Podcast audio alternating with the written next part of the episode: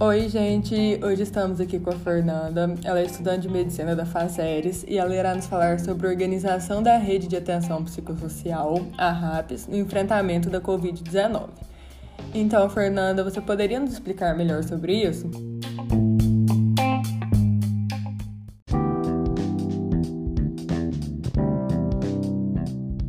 Para começar, seria importante que a gente entenda que durante uma pandemia é esperado que estejamos frequentemente em estado de alerta, preocupados, confusos, estressados e com uma sensação de falta de controle frente às incertezas do momento. Dessa forma, muitas pessoas manifestarão problemas psicológicos e sociais diante dessa pandemia, caso não tenham algum acompanhamento de um profissional da área.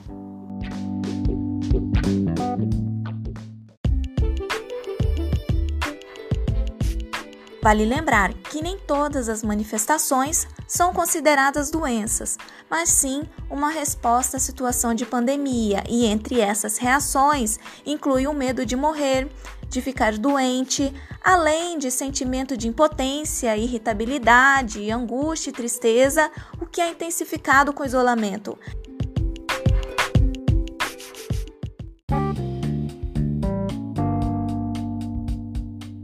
A Rede de Atenção Psicossocial é uma política nacional de saúde mental que estabelece os locais de atenção para pessoas com problemas mentais e com necessidades devido ao uso de álcool e outras drogas no âmbito do SUS. Frente a isso, ela criou, de acordo com as fases da epidemia, estratégias no enfrentamento ao Covid-19.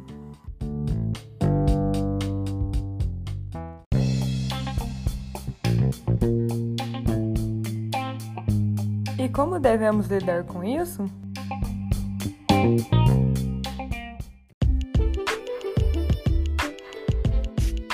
Então, Giovana, você de casa, você que está nos escutando, se tiver com esses sentimentos ou com alteração do apetite, insônia, ansiedade, depressão, é muito importante reconhecer e acolher seus receios e medos, procurando pessoas de confiança para conversar.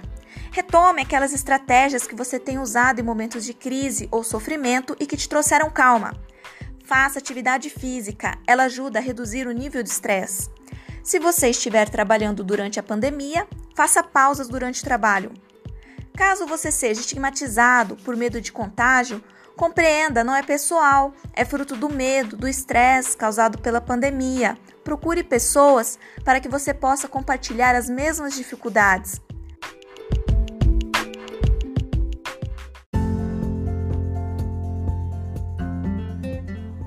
Mude as suas estratégias de vida, adapte-se à pandemia.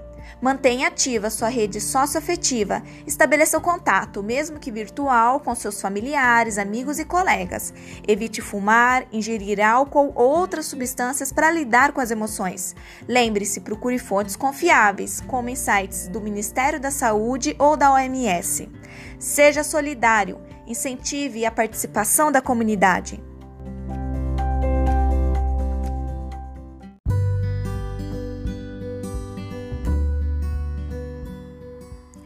Caso as estratégias recomendadas não sejam suficientes para o processo de estabilização emocional, procure auxílio de um profissional da saúde, da saúde mental ou da atenção psicossocial para que ele possa te ajudar.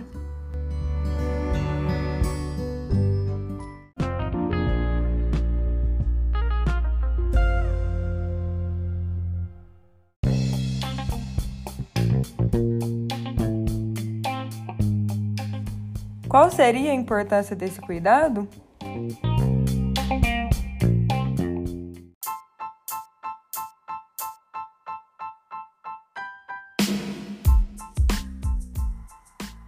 Devemos lembrar que as ações de cuidado nessa fase de pandemia auxiliam a não cronificar as reações e sintomas considerados normais em uma situação anormal Sendo assim, quem está oferecendo ajuda psicológica deve desenvolver um sentimento de escuta responsável, cuidadosa e paciente.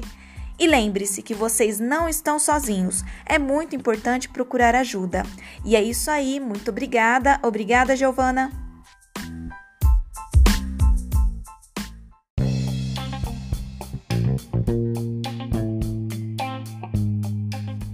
Então é isso, gente. Muito obrigada pela participação, Fernanda. Foi muito esclarecedor. Espero que o pessoal de casa tenha gostado e até uma próxima. Tchau, tchau.